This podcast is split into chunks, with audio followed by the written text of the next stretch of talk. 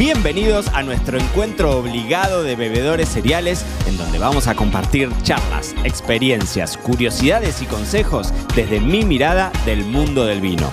Yo soy Mariano Braga y esta es la segunda temporada de Me lo dijo Braga, el podcast. Sí, sí, sí, sí, porque hoy nos vamos a poner a prueba. Hoy tenemos trivia en vivo. Bueno, la cosa es así. Si este es uno de tus primeros acercamientos conmigo, por ahí te va a sonar como medio raro, pero la realidad es que el otro día me puse a buscar y desde 2006, o sea, hace en este momento que estoy grabando el episodio, 17 años que estoy haciendo lo mismo. No sé si es constancia o mm, estupidez, mm, perdón por la expresión, pero 17 años que hago obligatoriamente mis trivias. Mis trivias, ahora las hago en Instagram, en arroba Mariano Braga, todos los fines de semana religiosamente una seguidilla de 10 preguntas para que pongas a prueba tus conocimientos vínicos. Pero el otro día me topé con la primera de las trivias que hice, como te digo, hace 17 años en mi página web, en la primera página web que había tenido. Otra situación completamente distinta a la de actual. Y quiero compartírtela con vos y hoy vamos a poner en tres niveles vamos a tener 10 preguntas para principiantes, 10 preguntas de nivel intermedio y 10 preguntas de nivel experto para que vos veas a ver cuán crack del mundo del vino sos. Así que sin más preámbulos, vamos con las primeras 10 preguntas. Ahora, nivel principiante. Solo una de las siguientes variedades pertenece a una uva blanca. ¿Cuál es? Sauvignon Blanc, Cabernet Sauvignon o Malbec.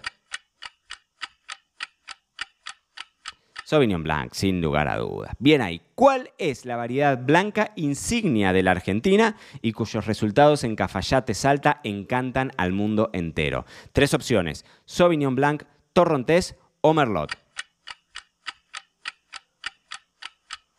Claro que sí, la Torrontés, emblema argentino, sin lugar a dudas. Número tres, ¿Cuál de los siguientes es el sentido que juega el papel menos importante al momento de hacer la degustación de un vino? ¿La vista, el olfato o el oído.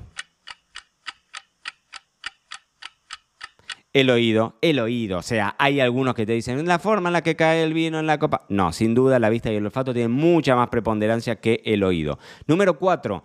¿Cuál de las siguientes copas sería la indicada para disfrutar de un vino espumoso? A. Una copa tipo flauta. B. Un gran copón. C. Un vaso de trago largo.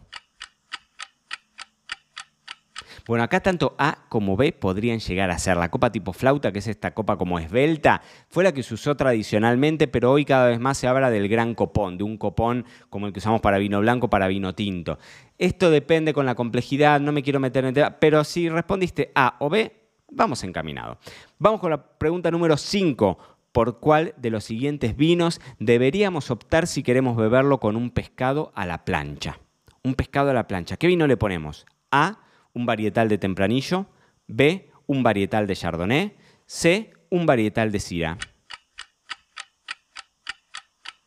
Y sí, sería un varietal de Chardonnay, que es el único blanco dentro de estos tres. Y si hablamos de un pescado a la plancha, no tenemos más información del plato, pero intuimos que es un plato relativamente suavecito, así que pescado a la plancha, yo diría un varietal de Chardonnay. Pregunta número 6. En líneas generales, ¿Cuál de los siguientes tipos de vinos son más consumidos a nivel mundial? ¿Blancos, rosados o tintos? Tintos, sin lugar a dudas, tintos, sí, 80, 80, 20 siempre es como la regla. Cuando vos armas una carta de vinos y demás, hay excepciones, sin lugar a dudas. Si te vas a la Provenza, la mayor parte de la gente tomará vino rosado. Si te vas a Sudáfrica o Alemania, perdón, a Sudáfrica, no, a Nueva Zelanda o Alemania, habrá mayor, la gente tomará más vino blanco, pero siempre el vino tinto es como el que se lleva las de ganar. Pregunta número 7. ¿Cuál de los siguientes países es uno de los más tradicionales en lo que respecta a producción de vinos? Francia, Sudáfrica, Nueva Zelanda. Francia, totalmente. Francia. ¿En qué provincia argentina se ubican las denominaciones de origen controlada Luján de Cuyo y San Rafael? ¿San Juan, Mendoza o Neuquén? Claro que sí, Mendoza. ¿Cuál es la región productora de vino espumoso más famosa de Francia? ¿Borgoña, Chablis o champán? Claro, champán, sin lugar a dudas, los espumosos más famosos del mundo. Y por último, ¿qué cantidad de bodegas existen en Argentina de acuerdo a los últimos datos? ¿Alrededor de 1.300? ¿Alrededor de 900? ¿O alrededor de 700? Alrededor de 1.300, este dato actualizado. Ahí cerramos, vos después decime, la trivia principiante. Ahora, si estás en un nivel intermedio, vamos con eso.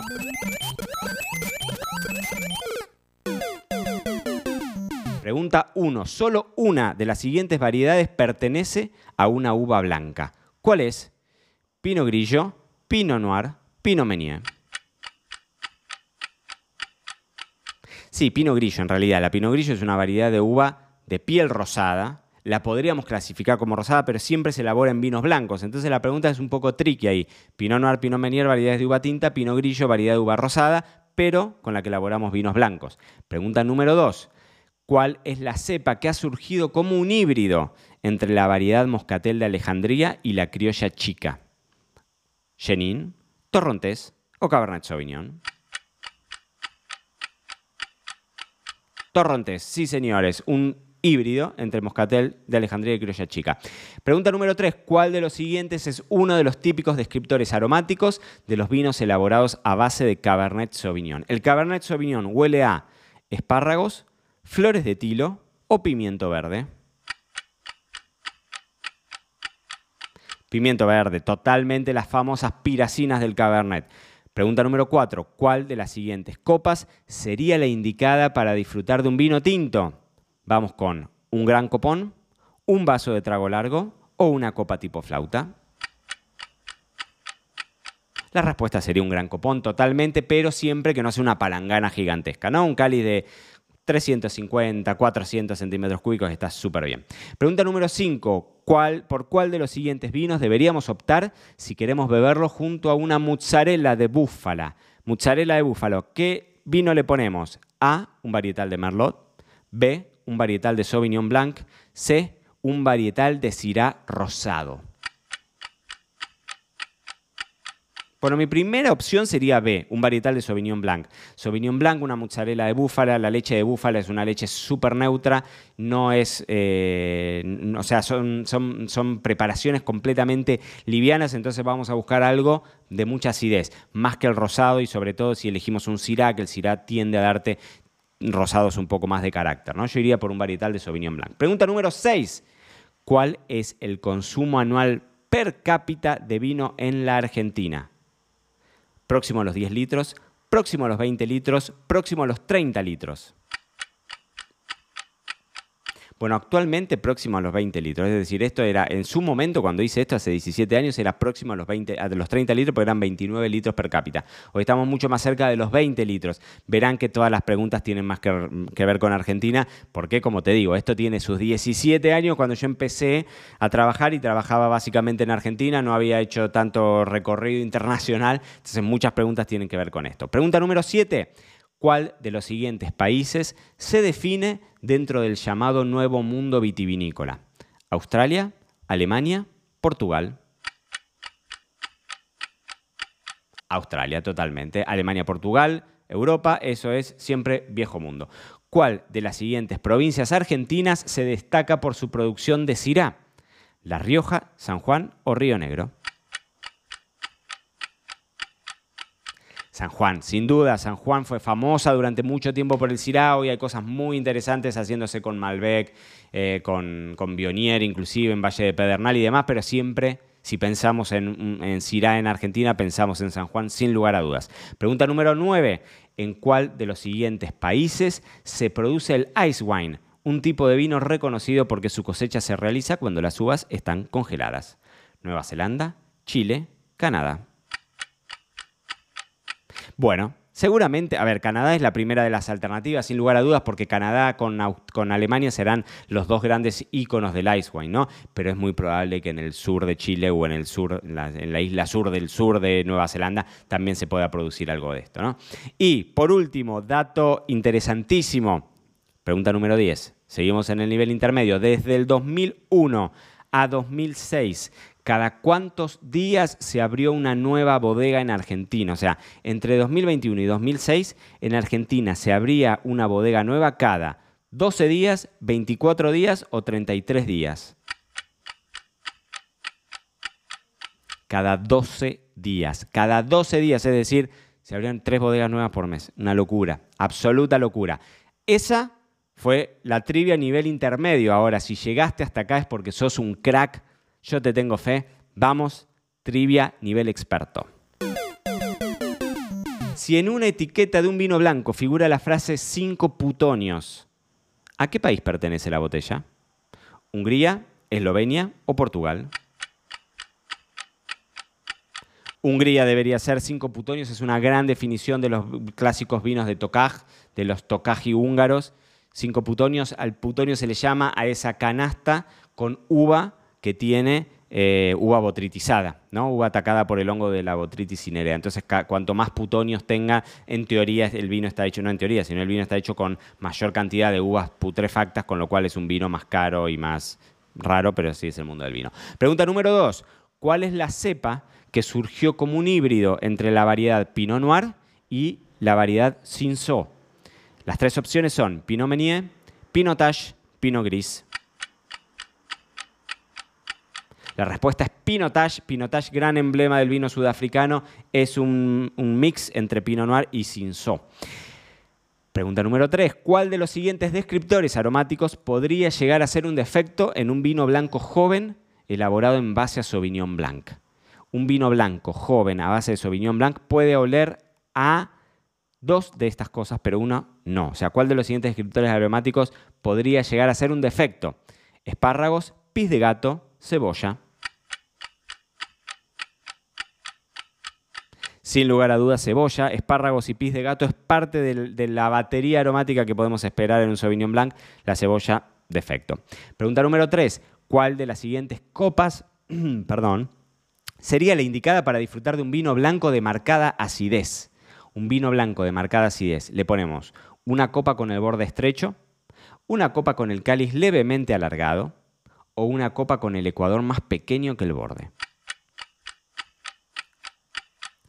La respuesta sería una copa con el borde estrecho, pero esto te digo, fue hace 17 años que armé yo estas preguntas y en ese entonces todavía se seguía sosteniendo esta imagen del mapa de la lengua, que si vos tenías más tendencia a identificar los sabores dulces en la punta, los salados y ácidos en los costados, el amargo en el final y demás. Entonces la copa con el borde estrecho lo que haría en un vino con marcada acidez es que de alguna forma el, la, el, borde estrecho lo que hace es que vos posiciones los labios de forma tal de que el vino lo primero que haga es caer en la punta de la lengua en donde tenés más tendencia a identificar el sabor dulce, entonces equilibrarías esa acidez. Esto hoy ya está bastante en desuso, obviamente que hay cristalerías como Riedel y demás que tienen distintas eh, variantes de copas de acuerdo a la variedad de uva, pero esto ya está demostrado que no es realmente tan así.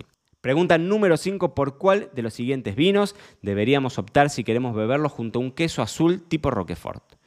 A, un espumoso rosado Brut Nature, B, un vino blanco encabezado. C, un tinto joven sin paso por barricas.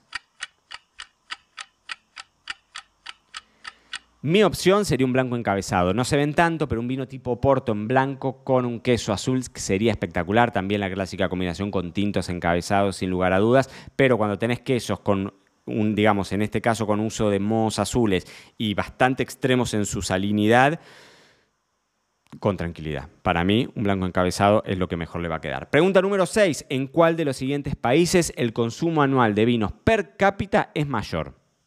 ¿España, Reino Unido o Francia? Francia es la respuesta, sin lugar a dudas. Del siguiente listado de países, ¿cuál es el que tiene la menor producción de vinos? ¿Cuál de los siguientes países produce menos vinos? ¿Alemania, Sudáfrica o España? Alemania. Alemania produce menos que Sudáfrica y que España, sin lugar a dudas. Pregunta número 8. ¿Cuál de las siguientes variedades es la base de los blancos de Sauternes? Los vinos blancos de Sauternes se hacen con Chenin, Semillon o Bionier. Semillón, claro que sí, Semillón es el gran emblema de los vinos de Sauternes. Pregunta número 9. La isla de Madeira es reconocida por elaborar un, un tipo especial de vino. ¿Cuál es? Blancos cosechados tardíos, vinos espumosos tintos o tintos encabezados. Claro que sí, tintos encabezados, vinos muy parecidos a los vinos de Oporto con otras singularidades, pero de hecho en Me lo dijo Braga el podcast tenemos un episodio entero hablando de los vinos de Madeira, así que los puedes buscar perfectamente. Pregunta número 10, aproximadamente. ¿Cuántas burbujas pueden encontrarse en una botella de 750 centímetros cúbicos de champán? Esta es la pregunta, hijo de puta, sin lugar a dudas. En la trivia del fin de semana en, mi Instagram, arroba Mariano Bravo, ok, está la pregunta, hijo de puta, que la última de las preguntas, esta es cuántas burbujas podemos encontrar en una botella de champán. 56 millones de burbujas, 15 mil burbujas o 120 billones de burbujas. Y la respuesta es 56 millones de burbujas, pero esto es algo incomprobable. Ni vos ni yo nos vamos a sentar del otro lado de chequear, pero sí espero que hoy, en esta trivia triple, nivel experto, nivel intermedio y nivel principiante, hayamos podido ponernos a prueba. Y si te quedaste con ganas de más, andate a mi cuenta de Instagram y todos los fines de semana, ahí vemos trivias espectaculares para seguir aprendiendo del mundo del vino. Y si no, nos encontramos la próxima en otro episodio de Me lo dijo Braga el podcast. Y esto fue todo por hoy. No te olvides suscribirte para no perderte nada y que sigamos construyendo juntos la mayor comunidad de bebedores cereales de habla hispana. Acá te voy a estar esperando en un próximo episodio.